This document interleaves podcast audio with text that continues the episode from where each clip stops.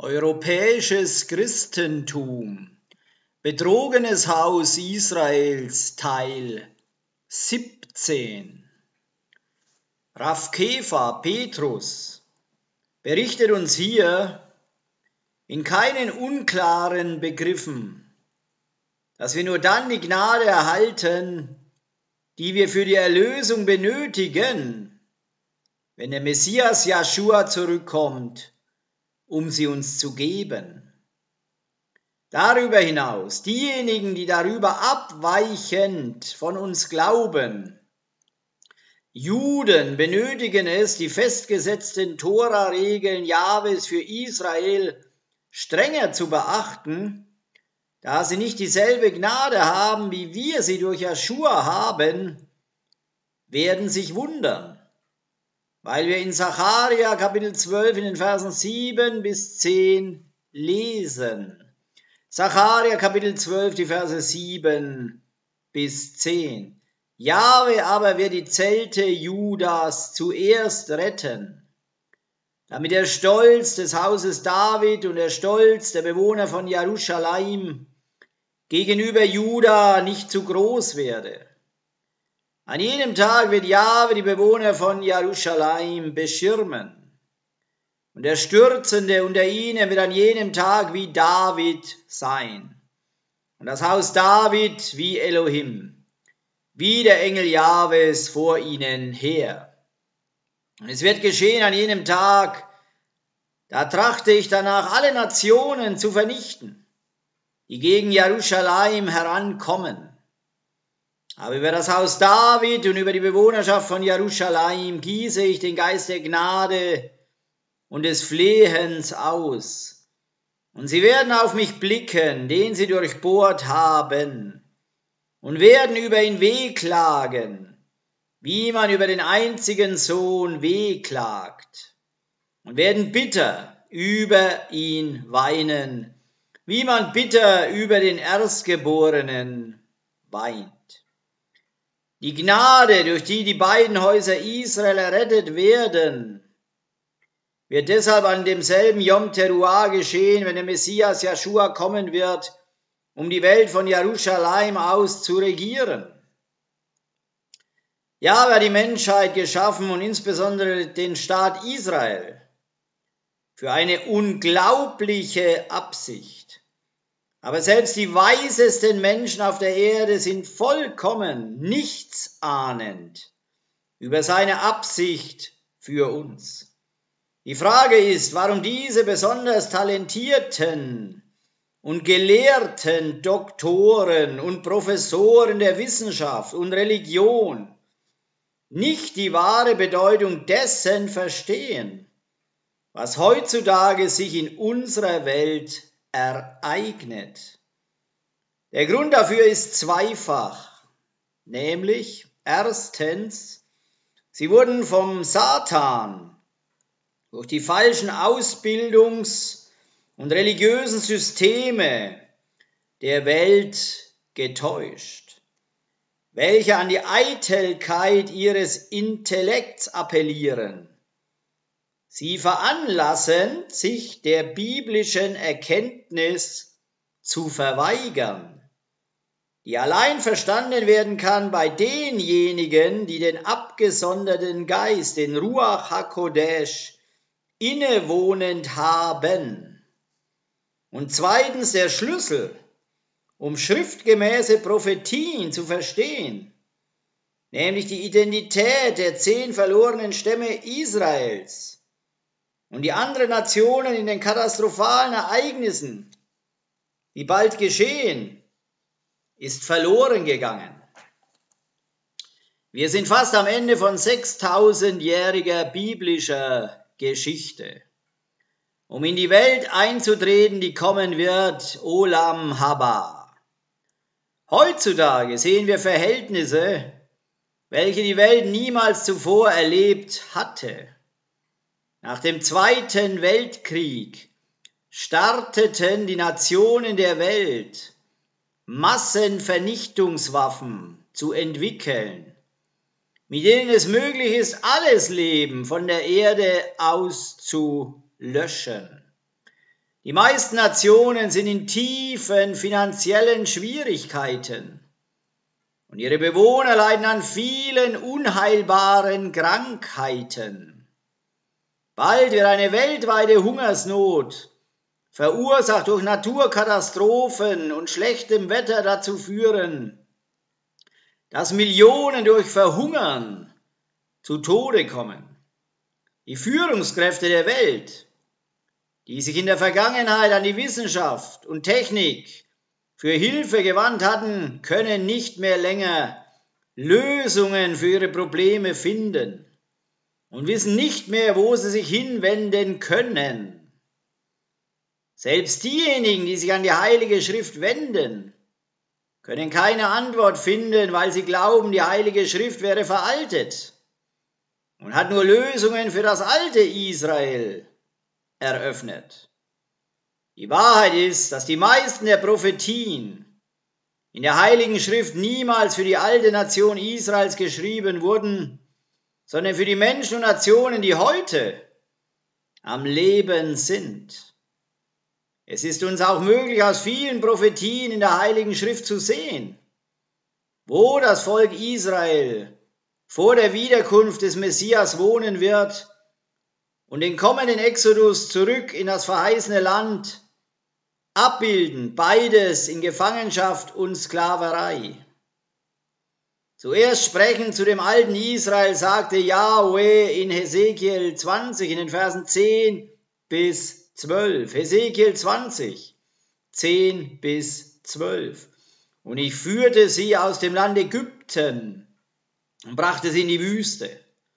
Ich gab ihnen meine Ordnungen und meine Rechtsbestimmungen, ließ ich sie wissen durch die der Mensch, wenn er sie tut, lebt ewiglich. Und auch meine Schabbate gab ich ihnen, dass sie zum Bundeszeichen seien zwischen mir und ihnen, damit man erkenne, dass ich, Jahwe, es bin, der sie heiligt. Gleichwohl lesen wir in Vers 21, Hesekiel 20, 21. Aber auch die Söhne waren widerspenstig gegen mich. In meinen Ordnungen lebten sie nicht, meine Rechtsbestimmungen bewahrten sie nicht, sie zu tun, durch die doch der Mensch, wenn er sie tut, lebt. Und meine Schabbate entweihten sie. Da gedachte ich meinen Grimm über sie auszugießen, meinen Zorn an ihnen zu vollenden in der Wüste. Als ein Resultat dessen sehen wir aus Vers 23, dass Jahwe das alte Israel in nationale Gefangenschaft und Sklaverei zerstreut hat. Und stattdessen sie zur Modellnation geworden wären, wie Jahwe es wollte, dass sie es sein sollten, wurden sie in den Anbetungspraktiken der heidnischen Nationen gefangen die um sie herum waren, wie gezeigt in den Versen 24 bis 26, wie folgt. Hesekiel Kapitel 20, die Verse 24 bis 26. Weil sie meine Rechtsbestimmungen nicht taten und meine Ordnungen verwarfen und meine Schabbate entweihten und ihre Augen hinter den Götzen ihrer Väter her waren und auch ich gab ihnen Ordnungen, die nicht gut waren und Rechtsbestimmungen, durch die sie nicht leben konnten. Und ich machte sie durch ihre Gaben unrein, indem sie alle Erstgeburt des Mutterleibes durch das Feuer gehen ließen, damit ich ihnen Entsetzen einflößte, damit sie erkannten, dass ich Jahwe bin.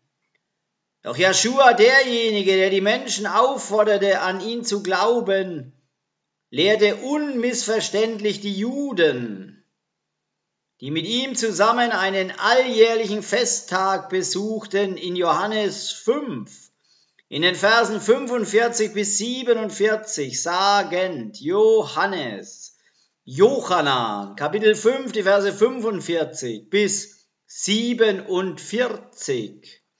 Aber glaubt nicht, dass ich euch vor dem Vater anklagen werde. Wisst ihr, wer euch anklagen wird? Mosche. Eben der, auf den ihr euch verlassen habt. Denn wenn ihr Mosche wirklich glaubtet, würdet ihr mir glauben, denn er hat über mich geschrieben.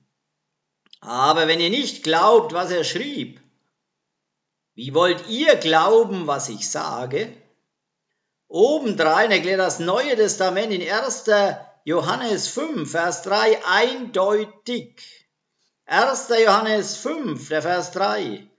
Denn Elohim zu lieben bedeutet, seinen Geboten zu gehorchen. Und seine Gebote sind keine schwere Last.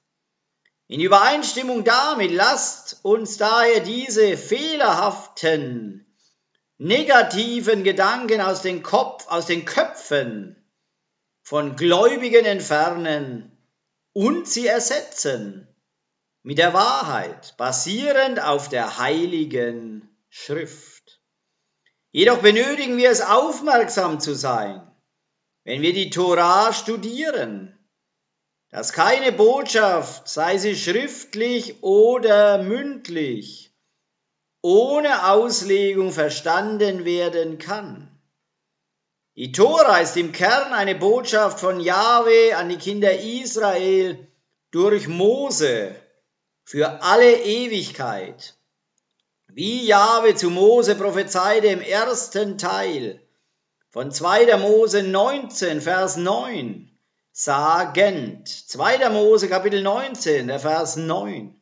Da sprach Jahwe zu Mose, siehe, ich werde im Dunkel des Gewölks zu dir kommen, damit es das Volk hört, wenn ich mit dir rede und auch dir ewig glaubt. Und Mose teilte Jahwe die Worte des Volkes mit. Es ist deshalb wichtig für uns, die Regeln der Auslegung zu kennen. Gut, um die Tora nicht misszuverstehen und zu wissen, was sie wirklich sagt. Der Punkt ist, dass Falschauslegung Missverständnisse verursacht. Und Missverständnisse enden in falschen Doktrinen, also in falschen Glaubenslehren. Jahwe hat alles in die Tora gestellt, was ein Studierender der Tora benötigt zu hören, um den Text zu verstehen. Selbst wenn das jüdische oder hebräische Konzept der Auslegung im Grundsatz durch die sogenannten Kirchenväter abgelehnt wurde, weil es von ihnen als zu jüdisch angesehen wurde, wird uns in Römer Kapitel 3 in den Versen 1 und 2 berichtet, dass die Juden mit den Prophetenworten von Elohim Jahwe betraut wurden. Und aus diesem Grund müssen wir den Weg bedenken, wie Sie die Heilige Schrift betrachten, um sie richtig zu verstehen. Allerdings haben durch das Ablehnen der jüdischen Wege diese Kirchenväter die wortwörtliche Auslegung mit ihrer Idee einer spirituellen Auslegung ersetzt. Das Endresultat war eine sogenannte dogmatische Theologie, die auf griechischer Logik basiert, welche die Kirche vom Ölbaum Israels abtrennt. Die hebräische Interpretation der Heiligen Schrift ist unterteilt in vier Stufen und ist bekannt als Bardes. Die vier Stufen des Verständnisses, unterstützt durch das Wort Bardes, sind Pashat, wortwörtliche Bedeutung, Emetz, angedeutete Bedeutung, Drash, Suche nach der Bedeutung und Sod, versteckte Bedeutung. Die erste Stufe der Auslegung, namentlich Pashat, ist der Schlüssel für schriftgemäßes Verständnis. Wenn du die Pashat-Stufe verwirfst, verlierst du jede wahre Möglichkeit für ein präzises Verständnis. So lies als Beispiel in 1. Mose 2 den Vers 9.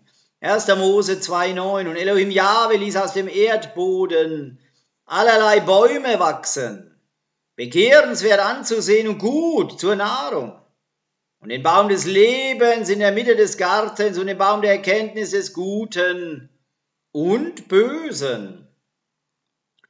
Du benötigst es zu akzeptieren, dass dies als die Basisebene die wahre Bedeutung dieses Verses ist. Sprich, da waren wortwörtlich zwei Bäume in der Mitte des Garten Edens. Paschat ist die grundlegende Bedeutung von dem Text und keine schriftgemäße Auslegung kann jemals diesen Plan der wortwörtlichen Bedeutung abschaffen. So, ganz gleich welche interpretativen Methoden gebraucht werden, der Text behält immer seine wortwörtliche Bedeutung. Ein zweiter Vers, missgedeutet oder sogar abgelehnt durch einige, die darauf bestehen, dass Eva Sohn Kain durch den Satan gezeugt wurde, ist 1. Mose 4.1, wo wir lesen. 1. Mose Kapitel 4, Vers 1. Und der Mensch erkannte seine Frau Eva und sie wurde schwanger und gebar Kain. Und sie sagte, ich habe einen Mann hervorgebracht mit Jahwe. Dies zeigt eindeutig, dass Adam Kain gezeugt hat und der Satan nichts mit seiner Empfängnis zu tun hatte. Wir müssen verstehen, dass wir nicht, dass wir nicht hinzufügen oder wegnehmen können von dem, was in der Tora geschrieben steht wie ausgeführt durch Mose in 5. Mose Kapitel 4, Vers 2, sagend, 5. Mose Kapitel 4, der Vers 2, ihr sollt nichts hinzufügen zu dem Wort, das ich euch gebiete und sollt nichts davon wegnehmen, damit ihr die Gebote Jahwes eures Elohim haltet, die ich euch gebiete.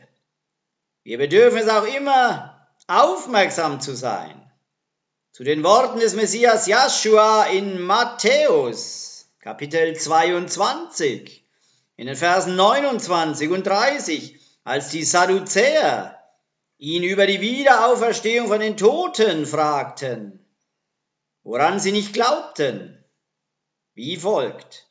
Matthäus Matityahu, Kapitel 22, die Verse 29 und 30. Joshua antwortete ihnen, ihr irrt euch, weil ihr weder die Tenach noch die Macht Elohims kennt.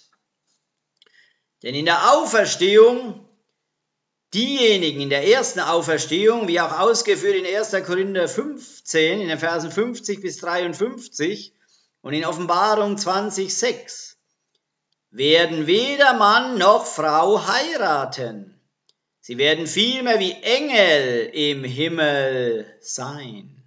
1. Korinther Kapitel 15, die Verse 50 bis 53.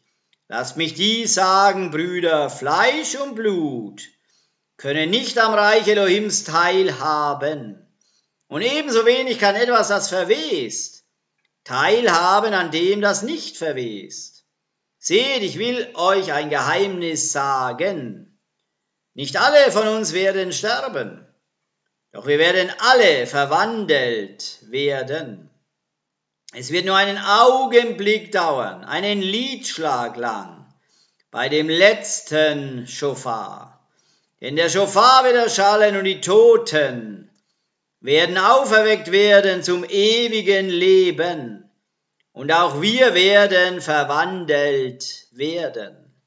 Denn dieser Stoff, Wer verwesen kann, muss in Unvergänglichkeit gekleidet werden. Das, was sterblich ist, muss in Unsterblichkeit gekleidet werden. Offenbarung Kapitel 20, der Vers 6. Gesegnet und heilig ist jeder, der Teil hat an der ersten Auferstehung. Denn über ihn hat der zweite Tod keine Macht. Im Gegenteil, Sie werden Koanim Elohims, und des Messias sein. Und sie werden tausend Jahre lang mit ihm herrschen.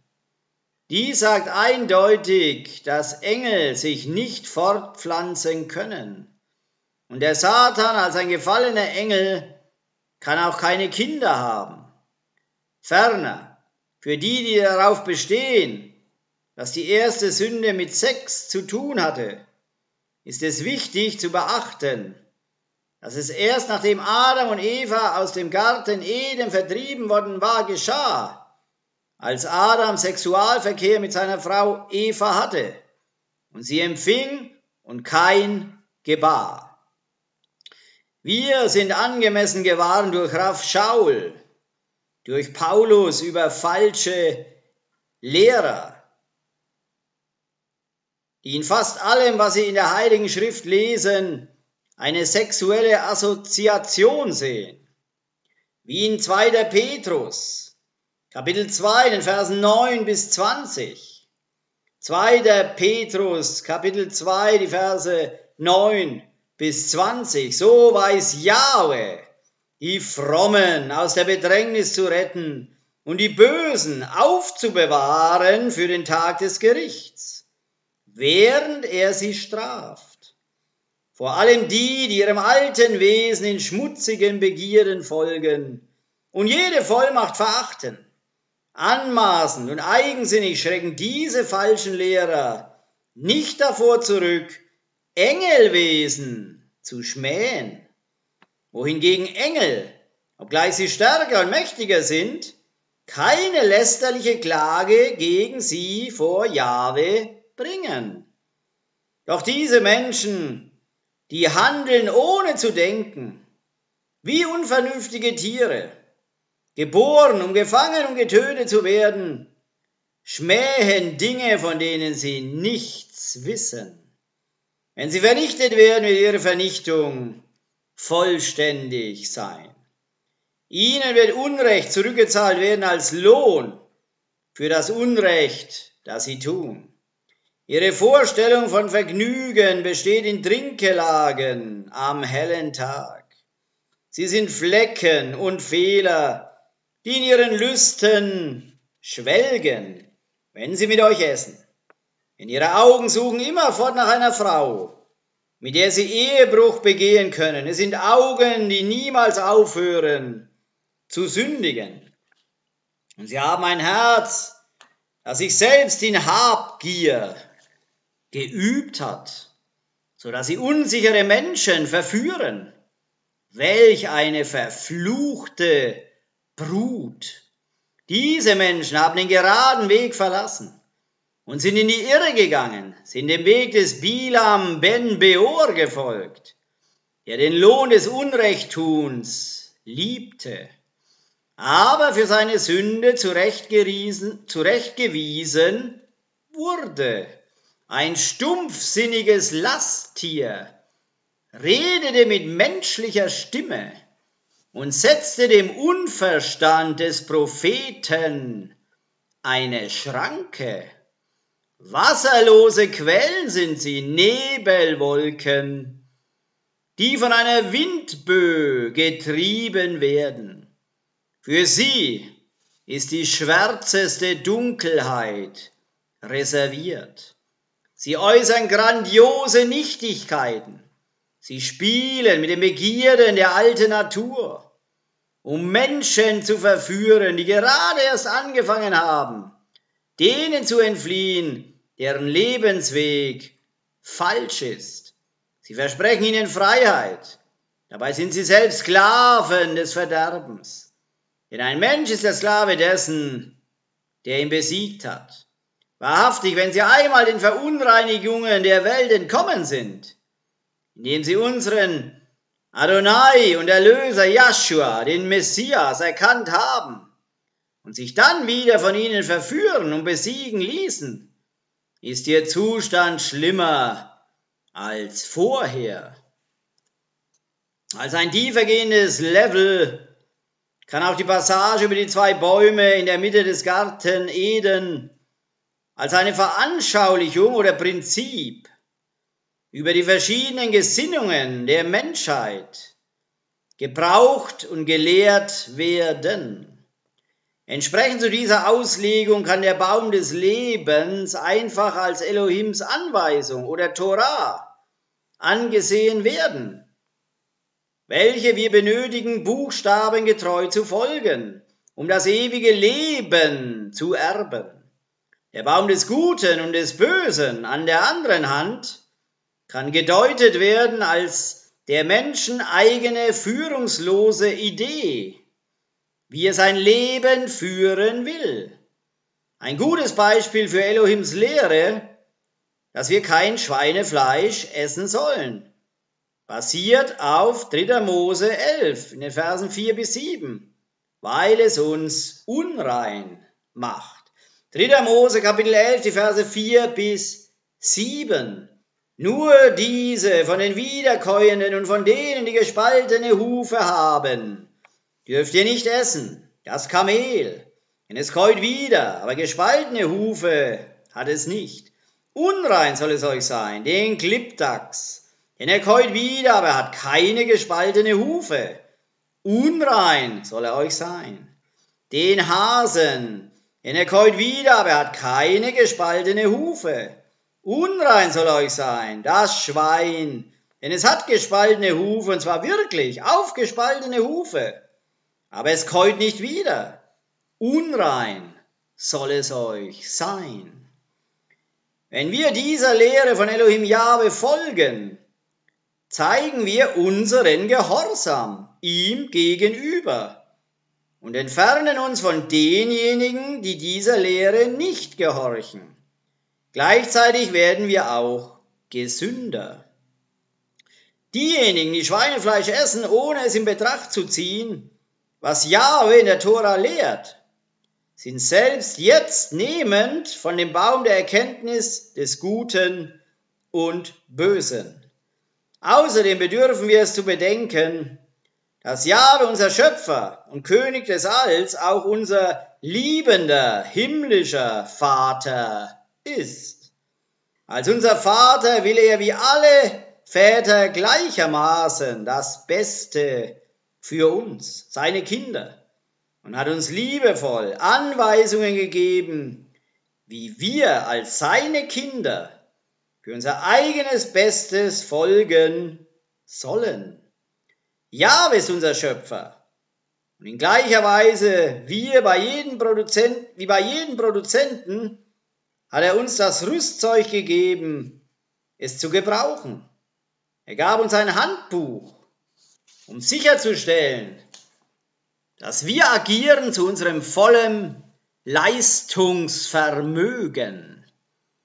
Das Bedienungshandbuch, das Jahwe uns gegeben hat, seiner Schöpfung, sind seine Tora-Lehren, aber auch der Rest der Heiligen Schrift von Anfang, also von 1. Mose bis zu der Offenbarung.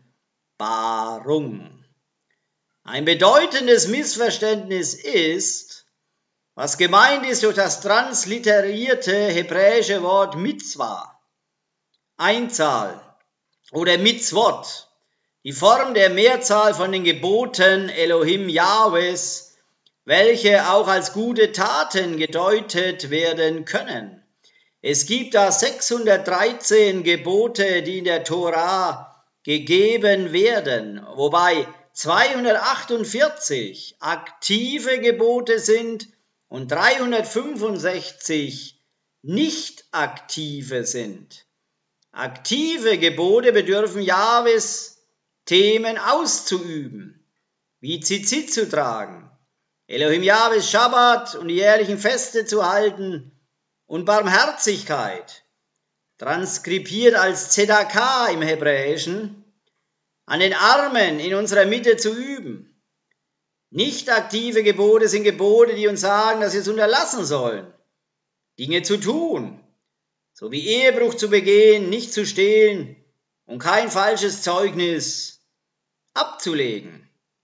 Das Problem für diejenigen, die die Tora ablehnen, ist jedoch, uns erzählen, sie erzählen uns, dass sie Elohim Jahwe dienen, dass sie ohne die Tora ja gar keine Idee haben, was Sünde ist.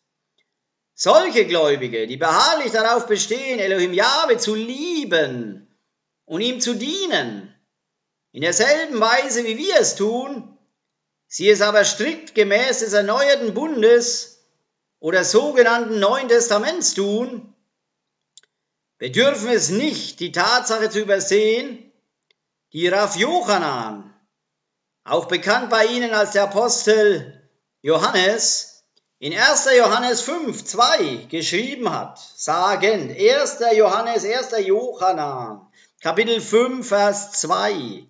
Und so wissen wir, dass wir Elohims Kinder lieben. Wenn wir Elohim lieben, tun wir auch, was er gebietet.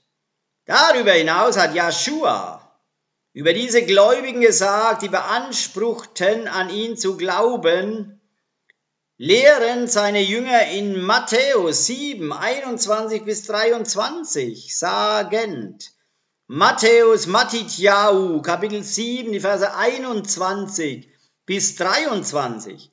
Nicht jeder, der zu mir sagt, Herr, Herr, wird das Reich des Himmels betreten, sondern nur die, die tun, was mein Vater im Himmel will. An dem Tag werden viele zu mir sagen, Herr, Herr, haben wir nicht in deinem Namen geweissagt? Haben wir nicht in deinem Namen Dämonen ausgetrieben? Haben wir nicht in deinem Namen viele Wunder vollbracht? Dann werde ich ihnen ins Gesicht sagen, ich habe euch nie gekannt. Weichet von mir, ihr Handlanger der Gesetzlosigkeit. Es ist ziemlich überraschend, wie viele in protestantischen christlichen Kreisen behaupten, Propheten oder Prophetinnen zu sein. Und wie viele beteiligt sind im Austreiben von Dämonen und Wunder zu wirken. Einige dieser Gruppen haben Erfolg bei ihren sogenannten Heilungskreuzzügen, wo sie alle Arten von Wunder wirken. Lasst uns aber den Schlusspunkt des Messias Joshua verstehen. Erwähnt in Vers 23, nämlich Gesetzlosigkeit. Wie legt der erneuerte Bund Gesetzlosigkeit aus? Wir finden die Antwort in 1. Johannan, in 1. Johannes 3, Vers 4 auf diese Weise. 1. Johannes, 1. Johannan, Kapitel 3, Vers 4. Jeder, der sündigt, verletzt die Tora. Wahrhaftig, Sünde ist Verletzung der Tora.